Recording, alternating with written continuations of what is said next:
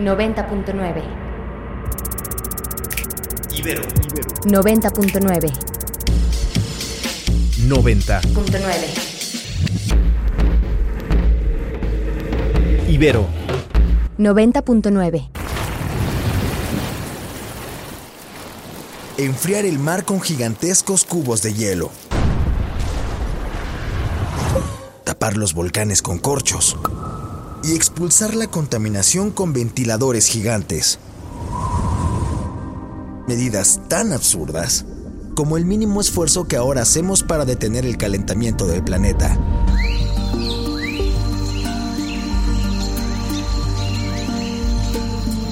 La Tierra está a dos grados de una catástrofe, y saberlo es el primer paso para evitarlo. Plan de escape. Por Ibero 90.9.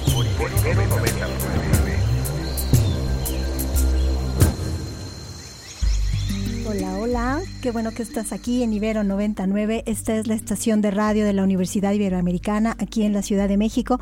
Yo soy Adriana Flores y estás en Plan de Escape. ¿Cómo estás, José Alberto Lara?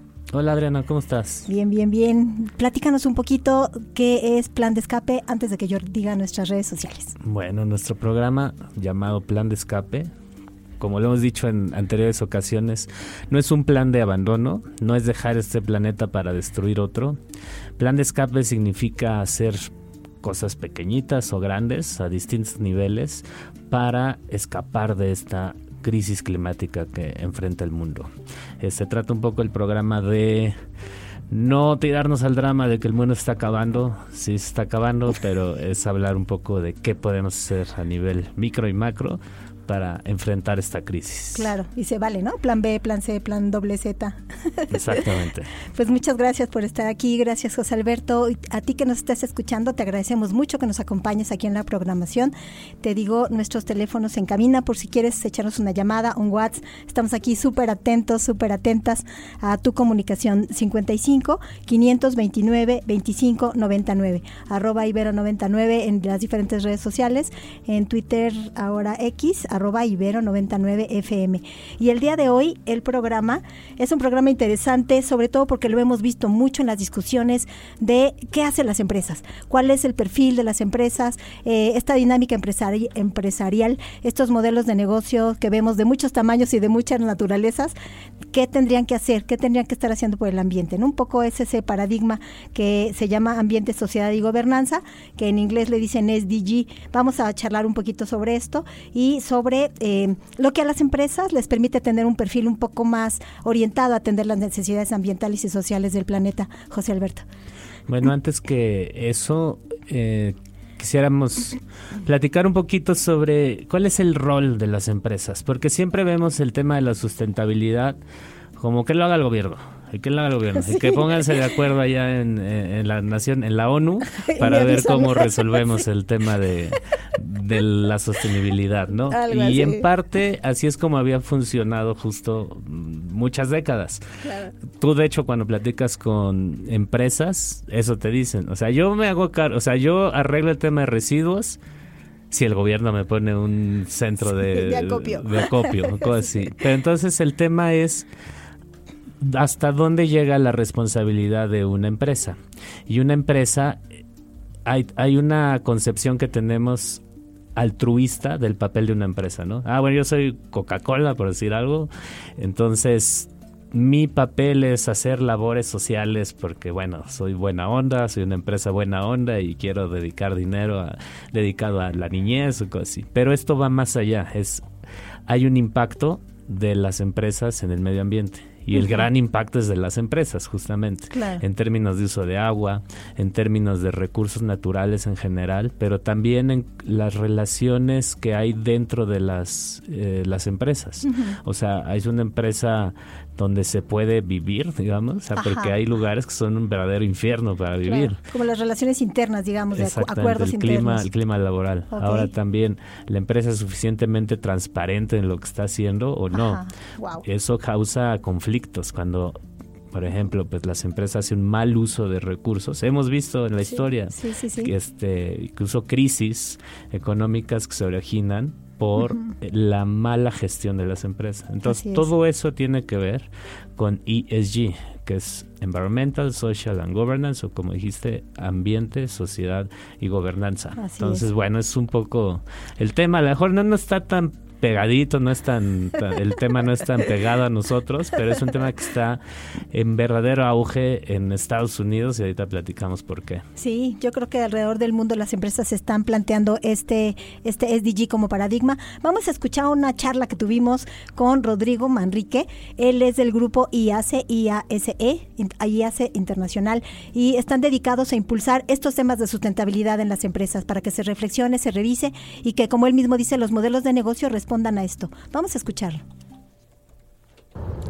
¿Por qué seguimos hablando todos de los criterios ASG o por sus siglas en inglés ESG de Environment, Social y Governance? ¿Por qué es tan importante para las empresas tener en cuenta estos criterios incorporándolos a su modelo de negocio? Y en estos breves minutos que estaré con ustedes, quiero compartirles cómo lo entendemos desde YACE, desde la Asociación Internacional para la Economía Sostenible, en donde promovemos fuertemente la educación en temas de sostenibilidad y criterios ASG. Y esto lo decimos así porque cada día más las empresas tienen que tomar en cuenta cuál es el impacto de su operación, valga la redundancia, empresarial en temas del medio ambiente, cómo están utilizando las fuentes de energía, cómo es que están utilizando, por ejemplo, combustibles fósiles o no, o energías renovables como las eh, eh, termoeléctricas o como la eólica o la solar, ¿verdad? Entonces, ¿cómo incorporan en su modelo de negocio decisiones que están beneficiando al medio ambiente o que están haciendo con los residuos tóxicos en el caso de una producción industrial, de dónde están tomando el agua, cómo están utilizando, por ejemplo, esquemas de reciclaje de plástico. Esto y mucho más es a lo que nos referimos con el primer criterio de medio ambiente. Exactamente, pues tuvimos aquí a, Rodrigo Manrique del Grupo YACE Internacional con esta, esta primera explicación del paradigma ASG, Ambiente, Sociedad y Gobernanza. Escuchamos lo que él nos explica sobre cómo sería atender desde las empresas la parte ambiental. Te, voy a dar un poquito de historia del término ESG. A lo mejor no es tan común, o sea, a lo mejor no se oye tanto allá afuera, pero sí es un tema a nuestros escuchas. Métanse a ver las noticias, está bastante interesante. Pero ¿Hay, polémica? ¿Hay polémica? Hay mucha polémica. Eso lo vamos a ver en la bola de cristal. Pero ahorita vamos hacia atrás. Donde a mí me sorprendió porque el término ESG parece que apareció hace dos, tres años. Pero si tú escarbas un poco, la primera vez que se menciona fue en un documento de la ONU en 2006. Generalmente pasa eso para nuestros escuchas. La ONU casi siempre trae estas tendencias que van a estar en boca de todos 10 años después. ¿Por qué? Porque justamente es, es un centro donde se está pensando hacia dónde va el mundo y qué hay que hacer y eso. Entonces yo lo he visto en varios temas, por ejemplo con temas de género, que desde hace décadas ya estaban ahí presentes, ahora ESG. Entonces bueno, como dato cultural, ESG nació en un documento de la ONU en 2006. Y luego, antes de escuchar este otra parte de nuestra plática con Rodrigo, eh, Larry Fink, que es el CEO de esta financiera enorme BlackRock, eh, em, le dio este empuje al término de ESG y dijo, no vamos a resolver el tema del medio ambiente si los grandes capitales no se dan la vuelta hacia temas sociales, ambientales y de gobernanza. Entonces lo puso en el mainstream. Entonces ya todo el mundo empezó a hablar de ESG y ahorita es, es como un... Eh, está hirviendo todo. Todas las empresas quieren hablar del tema. ¿Y por qué? Porque básicamente quiere decir que si tú planteas una estrategia ambiental, social, de gobernanza, en teoría vienen los capitales. Y si no tienes esa estrategia, no te van No a fondear. capital. Que. Esto quiere decir que es una, esto es más para empresas grandototas que, que esperan recibir fondos. Claro, o sea, el Banco Mundial no te da dinero si no cumples con estos criterios o si no tienes como cierta, una certificación, digamos. Pues más que el Banco Mundial es más lo- las bancas, la banca privada. El- el capital financiero, cómo se Exactamente, estas como hasta como BlackRock, como estas grandes financieras que estamos hablando de miles de millones de dólares, no te van a financiar Sí, si no tienes tienes eso. esto. Pero bueno, si quieres Vamos escuchando, pero, pero ¿sabes qué? Pero, bueno, a la siguiente corte me- nos, nos platicas un poquito, él dice modelo de negocio, o sea, esto tendría que, eh, tendríamos que entenderlo como esta parte de la economía circular, de qué hago en cada parte de mi producción y eso. Sí, es que es una lógica, digamos, es, es medio obvia en la naturaleza, en el Ajá. sentido, ¿qué es en la naturaleza? Esta frase común, ¿no? De la naturaleza no genera residuos. Pero bueno, en realidad sí es así. O sea, Sí, nosotros sí. como que tenemos una máquina de producción, nuestros procesos de producción son bastante ineficientes porque generan demasiados Muchos. residuos. Ajá, Entonces estamos contaminando el planeta para, para producir cosas que queremos. Y justo eh, meterse a estas iniciativas o a esta orientación ESG es como reconocer que si quieres hacer negocio, tienes que enfocarte a no generar, a ser más eficiente en ese uso de recursos y que no estés contaminando el planeta. Ok, ok, muy bien. Pues seguimos con la, la segunda parte de la charla. Luego estamos hablando del segundo que es el social. El social hablamos de justicia laboral, de derechos humanos, de equidad de género, de inclusión social de los diferentes grupos que no importando su origen racial, su género, su preferencia sexua- sexual o alguna capacidad diferente que puedan tener, cómo es que las empresas están desde el modelo de contratación de sus empleados, el diseño de sus productos, las instalaciones que tienen y cómo responden a ese compromiso social que tienen que tener para ganarse auténticamente la licencia social de estar operando y que sean empresas reconocidas. Exactamente, exacto. Muchas gracias, gracias Aldebarán aquí en la cabina. Seguimos en esta segunda parte. Rodrigo Manrique nos menciona la parte social. O sea, sí tratamos bien al ambiente, pero también nos tratamos bien entre nosotros, ¿no? Entre Es- nosotras. exactamente. Entonces veo que esta parte es, eh, pues va, va muy acompañada de los derechos humanos, ¿no? Sea, derechos laborales, derecho a, a la vida, al respeto, a muchas de estas cosas que a veces se nos olvidan. Jal. Sí, yo creo que el, o sea, es un problema ahí, sobre todo en países como el nuestro, que no es tan visible, pero es impacta demasiado las vidas. Es, tú disfrutas tu trabajo, digo, espero que tú sí, Sí. pero bueno, yo, pero sí hay muchas personas, hay muchas personas allá afuera que es común oír, hijo, es que tengo que ir a trabajar y es que es un sufrir ir a Sí. trabajar y eso pues no debería ser. Claro. O sea, vas a trabajar y bueno, algo te tiene que llenar. Digo, en eso influyen muchos factores de que si el tráfico, eso, pero un elemento importante es que llegues a tu lugar de trabajo y te sientas segura o seguro Claro. de que no va a ocurrir ahí eh, algún tema, una, Una agresión, una agresión, un Exacto. acoso o tu jefe ahí de- este, hostilizándote o, o tú hostilizando a la gente y todo eso tiene que ver con el ambiente Claro. laboral justamente. Entonces, pues si una empresa no muestra eso, pues no está siendo sostenible en el tiempo. Claro. Sostenible en un sentido amplio, no solo de la naturaleza. Claro, porque recordemos que la sostenibilidad o sustentabilidad eh, tiene estos tres componentes, la parte ambiental, la parte de economía y la parte social. Entonces necesitamos atender las tres. A veces nos sale más fácil una que las otras dos, pero ten- ten- tendríamos que tender a, a un equilibrio en estas tres. Y finalmente, la última parte que es la de gobernanza, yo creo que ahí tiene que ver también, eh, como nos va a explicar ahorita Rodrigo Manrique, con los acuerdos que tenemos para lograr esto. O sea, no solamente son buenas intenciones, sino que en el día a día nos guiamos por acciones donde tenemos acuerdos claros. ¿Qué pasa con los residuos? ¿Qué pasa con la producción? ¿Qué pasa con el agua? Con nuestra convivencia y con esa como, como eh, contabilidad social, ¿no? Como transparencia y dar cuentas claras. Vamos a escuchar esta tercera parte de la charla con Rodrigo. Y finalmente el tema de gobernanza, la G de governance, refiere al modelo de gobierno corporativo que tienen las empresas basado en código de ética, política anticorrupción, transparencia, honestidad, rendición de cuentas, cómo es que se toman en cuenta las diferentes interrelaciones de los grupos de interés, empleados, clientes, accionistas, equipo directivo, consejo de administración, cómo es una sana relación entre todos para poder lograr mejor esa conducción de las empresas, cómo tener un gran copiloto que acompaña a las empresas para hacer las cosas correctamente. Y todo esto y lo más bonito. Muchas gracias, gracias por estar aquí en Ibero 99 y si acabas de llegar te aviso que estás aquí en plan de escape, estás en eh, Ibero 99, la radio de la Universidad Iberoamericana. Y estamos charlando de ambiente, sociedad y gobernanza, este paradigma, eh, una especie de modelo que muchas empresas están siguiendo para eh, generar una vida sustentable también empresarial, HALP.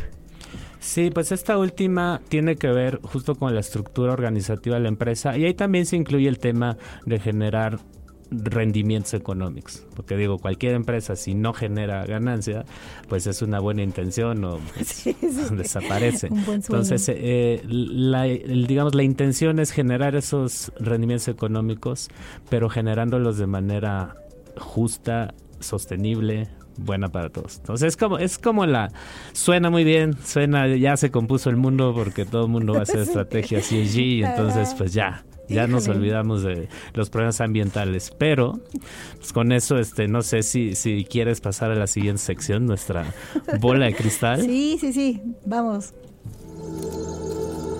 Bola de, cristal. Bueno, ¿cuál es el futuro del tema de ESG? Ya dijimos que a lo mejor ya, ya con esto ya solucionamos el mundo. Ya, ya no va a haber dos grados de, cambio climático porque todas las empresas son, son felices haciendo estrategias ESG. Ahora hay una presión muy fuerte de los republicanos en Estados Unidos con el tema de la elección sobre todo lo que tenga que ver con ESG. Incluso quieren hasta penalizar a gente que esté hablando de, ESG. y el propio, el propio Larry Fink, a quien me refería hace rato, que puso en el mainstream el término, pues ahora dice que ya no va a usar el término ESG porque como ya hay capitales etiquetados, ya hay mucho dinero etiquetado con esta, este término, han empezado a, salirse esos fondos. Entonces está perdiendo dinero. Ya sabes que los mercados financieros son muy volátiles y parecen, son caprichosos. Ah, no, ya no nos gustó, entonces vamos para allá. Entonces parece que el término ahorita está en una crisis, por lo menos en Estados Unidos, y en Europa parece que sigue estando fuerte. ¿Cuál es la, predicción? Pues quién sabe. No sabemos. No sabemos, pero sí lo ya es un golpe fuerte al término. Ya probablemente todos aquellos que hicieron consultorías para ESG y eso, pues quién sabe, a lo mejor le tienen que regresar a responsabilidad social. Pero bueno, lo que sí nos dice Larry Fink también es que no se quita la esencia. O sea, se quita, digamos, el término. La esencia no, lo cual, bueno, da cierta esperanza de que sí se reoriente el negocio ante esto. Yo, mi predicción es que aquí sí es un poquito más informada, no como en programas anteriores que la... aquí, yo que yo creo es que sí va a, empezar a ver ese cambio gradual, cada vez somos más conscientes, pero la, la cuestión es que sí nos alcanza el tiempo. Claro. Porque ya, ya estamos al cuarto para las 12, es más, al uno para las 12 para el día cero, ¿no? Entonces, esa es mi predicción. ¿Sí va a cambiar? No sé si rápido o no. ¿Tú qué dices? Es muy buena pista la que nos dices. En Estados Unidos está pasando esto donde hay una discusión financiera y política, pero en Europa se está manteniendo de alguna manera este paradigma o este referente. Entonces, preguntémonos si son los acuerdos sociales que sostienen como otras en otros ámbitos, desde otros ámbitos este propio paradigma, ¿no? O sea, si hay otros acuerdos en la Unión Europea para las maneras de conducirse de estas empresas, entonces a lo mejor sí valdría la pena mantenerlo ahí donde donde puede ser operativo, claro y puede funcionar. Pero a lo mejor en otros espacios, en otros continentes o países donde la legislación como que tiene huecos o no alcanza a, soportar esto o está como mucho en el vaivén político, ¿no? Como en Estados Unidos. Entonces yo creo que está muy bueno como ejemplo de que las cosas no funcionan siempre igual en cualquier contexto. Exacto. ¿Y tú, qué dices? ¿Es una moda? ¿No es una moda? ¿Llegó para quedarse o no? Eh, yo creo que sí es una moda. Antes oíamos mucho responsabilidad social, ahorita escuchamos CSG, pero sí me parece bien que también esta búsqueda, aunque sea moda, también está en las empresas. O sea, también se están tomando como en la mano con seriedad cómo podemos hacer las cosas mejor y esa búsqueda me parece que vale la pena. De acuerdo, muy bien. Pues bueno, como dije hace rato, quizá no es un tema tan sexy como algunos más cercanos a nosotros, pero creo que es un tema importante que tiene totalmente que ver De con todos la modos, este programa Plan de. Escape es muy sexy, así que no, no pasa nada con eso. Pues yo ya acabé con este tema. No sé si quieres que hablemos un poco de noticias trágicas de, del el mundo. Pues yo nada más quisiera darle las gracias desde estos micrófonos a Rodrigo, Rodrigo Manríquez del grupo IAC y A- IASE E Internacional. Ellos se dedican a fomentar estas reflexiones en las empresas de cómo ir haciendo más sustentable la vida empresarial y yo creo que es muy valiosa las, las reflexiones que nos comparte, la información que nos da. Así que Rodrigo, muchas gracias desde aquí. Y seguimos con las noticias del Antropoceno. Muy bien, pues 60% del territorio nacional está en condiciones de sequía, Dios. dice la Conagua. Está ligado con otra noticia. Bueno, aquí tengo un mapa que no lo puede ver nuestra audiencia, obviamente, pero es un mapa de cómo está la sequía en el México. ¿De qué color te imaginas que está? Amarilla todo de... Rojo, no, rojo, guau. carmín en el norte, amarillo por San Luis Potosí, en, al sur del país, y obviamente en, en el Valle Central, rojo. Entonces, todo es rojo, todos ya no tenemos agua. Y la Estas otra... risas nerviosas. Pues sí, es nervioso, exacto. Y en otra noticia nos dice, ¿cuántos días falta para el día cero en la CDMX y, y el EDOMEX? Pues dice Infobae que allá por junio 2024, o sea, en unos cuantos meses, Ajá. parece que está el día cero. ¿Tú, tú, ¿Tú qué crees? No sé, o sea, yo sí veo que los niveles, por ejemplo, de la, del Cuchamala y de otras de las de las fuentes son muy están en niveles bajos alarmantes, pero tengo mm, algunas alumnas eh, y alumnos que han estado trabajando, por ejemplo, en algunos pozos de Iztapalapa y me dicen que, que los pozos no han bajado en realidad, que sí hay agua, pero no hay buen suministro. Entonces, eh, me parece que tenemos métodos obsoletos para, para medir estos asuntos, al menos del agua subterránea, y tendríamos que estarnos preguntando y haciendo investigación para cambiarlos, para tener métodos un poco más confiables eh, y, y revisar qué está pasando con estas presas, con estos lugares, porque la gente construye presas, o bueno, las instituciones y tomamos decisiones socialmente, digamos, para construir presas, pero no cuidamos el entorno de las presas, entonces se van asolvando, van perdiendo capacidad también de, de mantener agua. Entonces, no, yo tengo ahí el corazón dividido porque creo que no tenemos buenos datos, esa es la ok, verdad. bueno, ya me dejas Bueno, un poco más tranquilo. Sí, ok. Eh, A lo mejor no 2 de junio, 2 de julio.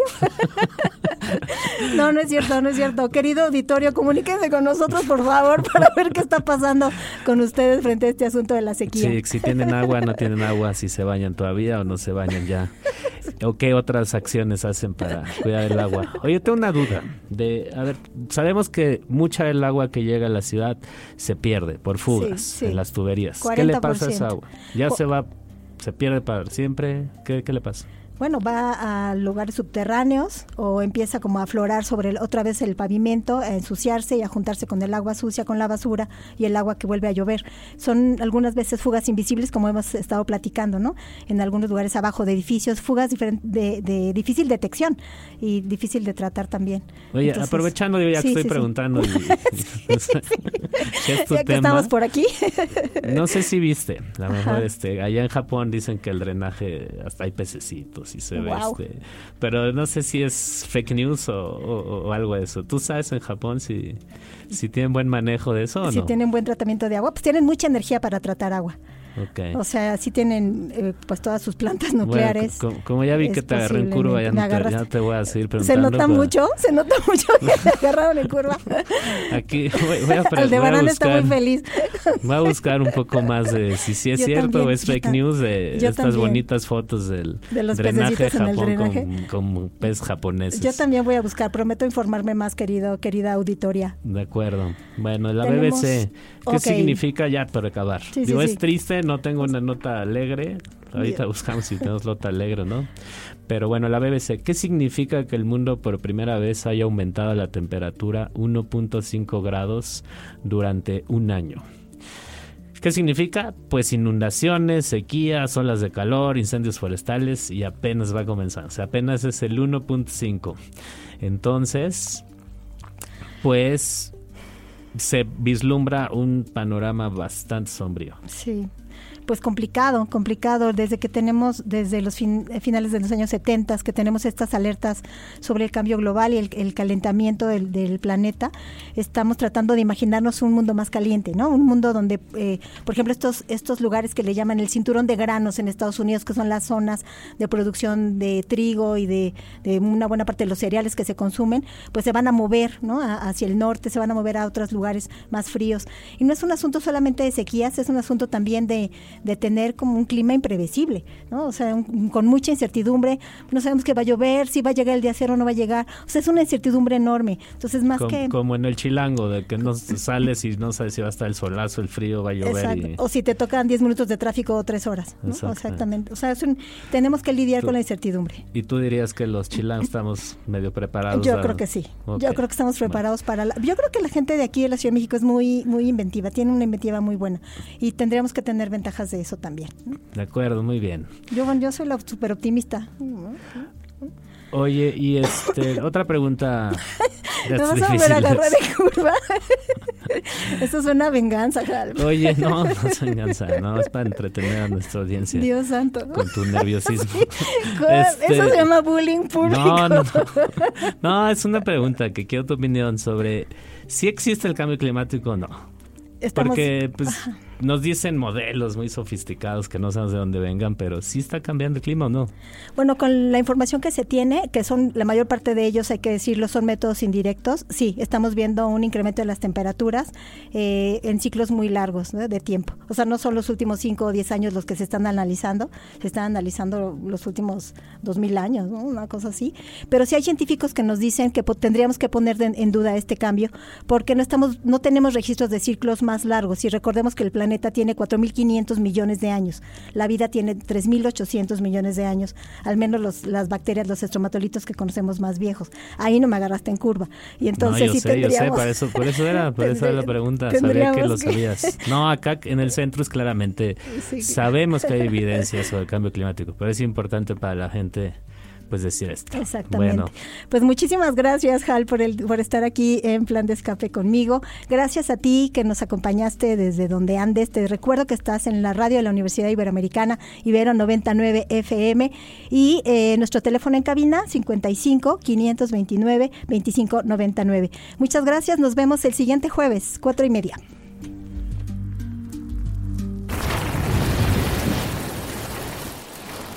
Enfriar el mar con gigantescos cubos de hielo, tapar los volcanes con corchos y expulsar la contaminación con ventiladores gigantes. Medidas tan absurdas como el mínimo esfuerzo que ahora hacemos para detener el calentamiento del planeta.